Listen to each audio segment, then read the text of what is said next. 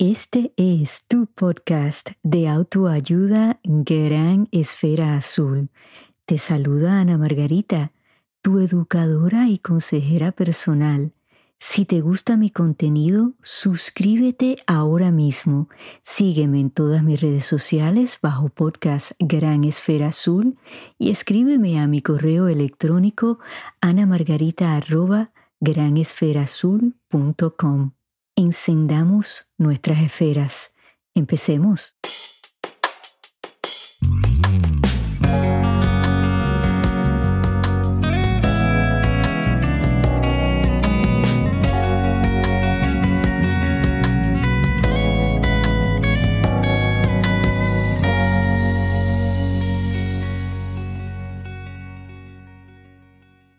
Hola amigos y bienvenidos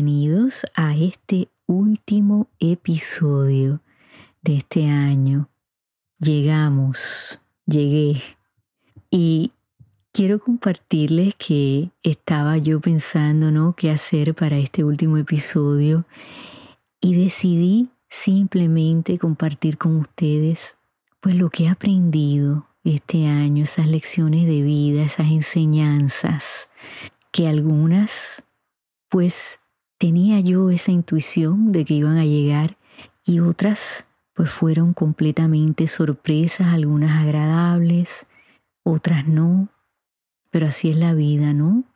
Y precisamente hace un año, en este mismo mes, pues ya yo tenía todo el concepto de Gran Esfera Azul creado, ya había grabado algunos episodios, me estaba adaptando a utilizar toda la tecnología para grabar el podcast y tenía mucha, mucha ilusión. Y le voy a compartir la clave, la llave, que fue la que me ayudó a poder ser exitosa. Y es el ser consistente. Esa es la clave, esa es la llave, porque va de la mano del éxito. No podemos ser exitosos si no somos consistentes. Ahora bien, podemos tener una lista larguísima de metas, de sueños, pero yo les voy a aconsejar, concéntrense en lo que es una prioridad una necesidad. Y si ustedes son consistentes en este próximo año 2022, van a ver que al cabo de un año van a lograr esa meta. Lo demás cae en su sitio, porque a veces mirando ¿no? hacia atrás nos damos cuenta, caramba, porque fui consistente con esta única meta, otras metas otros objetivos como que fueron cayendo en su lugar. Porque eso es lo que pasa, las cosas empiezan a fluir, la energía fluye. Y eso nos ayuda mental, física y emocionalmente cuando nos sentimos complacidos, satisfechos de que hemos logrado alguna meta, algún sueño, una ilusión, un objetivo como ustedes le quieran llamar. Yo, por ejemplo, decidí que no iba a entrevistar a nadie este primer año, sino que me iba a dar permiso para sentirme cómoda con esto de grabar podcast que nunca lo había hecho. El poder pues adaptar mi voz, manejar el tiempo que se necesita para preparar un episodio me iba a dar el tiempo y la oportunidad de conocer a otros colegas, a estudiar lo que ellos estaban haciendo, a ir creando una comunidad poco a poco y por supuesto visitando los portales de otros podcasts, de programas en YouTube, ir conociendo a la audiencia, qué quiere la audiencia escuchar, de qué quieren aprender, cuáles son los temas de importancia y poco a poco fui pues construyendo pedacito a pedacito, paso a paso. ¿Hubieron equivocaciones? Sí. ¿Hubieron problemas técnicos? Sí. Hubieron semanas que pues el episodio no estuvo disponible por la razón que fuera, pero aprendía de ese reto y me volví a levantar y decía, la semana que viene va a salir el episodio, tal vez grabe un, uno de bono, porque falté la semana pasada. O sea, eso tenía significado para mí. Y el ser consistente fue súper importante. El tener ese sentido de responsabilidad. Porque a pesar de que yo no conozco a muchos de ustedes que están en tantos países que jamás me lo hubiese imaginado que me iban a escuchar, en tantos lugares, pero para mí el que ustedes se queden esperando por un episodio, pues eso significa algo muy importante. Es un cometido, es un compromiso. Y saben que, más allá de todo eso, es lo que me hace feliz. Sigo sintiendo esa pasión y sigue creciendo y tengo nuevas ideas y eso me ilusiona muchísimo. Y el grabar este podcast, pues en realidad ha sido todo lo que yo soñé y más. Fíjense que el ser consistente ha sido algo que ha estado presente, sobre todo en estos dos años que llevamos lidiando con este virus. Y yo les puedo compartir y asegurarles que la causa número uno por la cual muchas familias han estado en crisis, parejas han estado en crisis, amistades han estado en crisis, es que no ha habido consistencia en esas reglas que tenían que ver con el virus, quién podía venir a casa y quién no, a quién se le iba a incluir en algo y a quién no, porque todo eso pues abrió heridas. Las personas se sentían rechazadas porque pensaban, ¿por qué yo no pude ir a ese evento y esta otra persona sí? ¿Qué están pensando de mí? ¿Están pensando que soy irresponsable, que no me sé cuidar? Tal vez en ciertos casos, pues eso era cierto, pero depende de cómo la persona lo vea, ¿verdad que sí? Y el hecho de que las reglas no eran iguales para todo el mundo causó mucho conflicto. Y ahí está presente esa consistencia. Piensen en eso. Tenemos que ser consistentes con nuestro tiempo, con nuestro amor, con nuestra atención hacia nuestra pareja, hacia nuestros hijos, nuestros familiares, tenemos que ser consistentes en el trabajo. Claro, no siempre tiene que ser perfecto, somos seres humanos, vamos a errar, nos vamos a equivocar, pero recuerden lo que hablamos en este pasado año, esas tres R's, reconocer, rectificar y reconstruir. Hemos hablado de pedir perdón, de otorgar el perdón. Si ustedes lo han logrado, Piensen cómo ustedes se sienten ahora. Hay que poner más esfuerzo.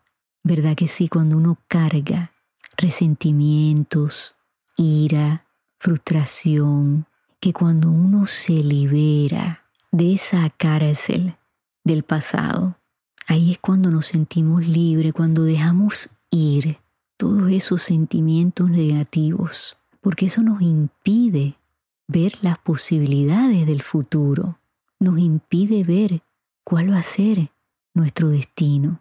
Estas todas son lecciones bien importantes y yo, al igual que ustedes, pues he pasado muchísimas situaciones en este año, en estos dos años, en realidad.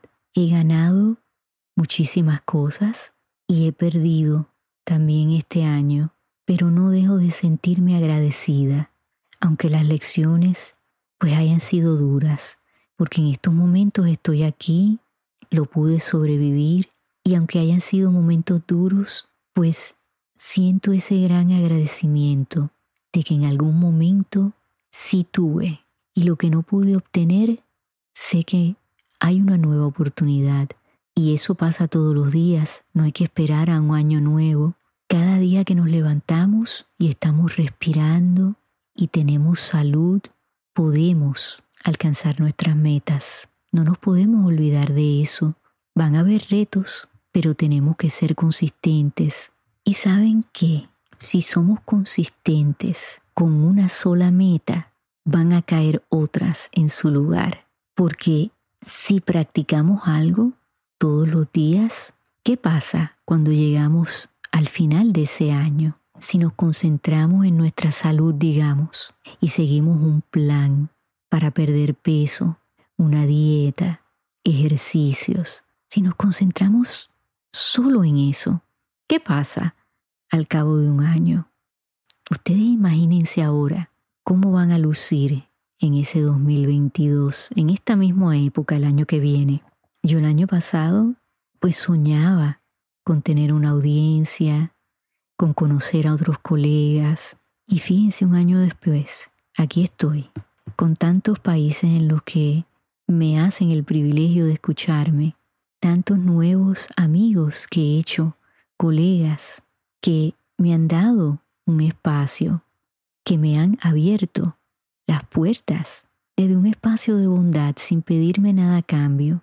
A todas las personas que he conocido en los distintos portales de Internet, donde hemos intercambiado ideas, hemos tenido conversaciones y por llegarme a conocer a través de ese chat, ¿no?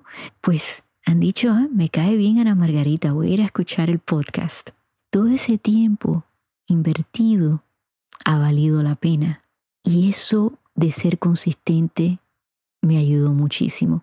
Ustedes no saben cuántas veces yo he tenido que empezar los episodios, a veces miro después de terminar de grabar algo y digo, Dios mío, lo empecé diez veces, porque ah, yo he aprendido toda mi carrera en inglés, entonces a veces pues se me olvida cómo se dice algo en español y en ese momento digo un disparate y después cuando estamos editando el episodio me doy cuenta y tengo que volver a grabar ese pedazo o a veces grabarlo entero porque entonces suena distinto.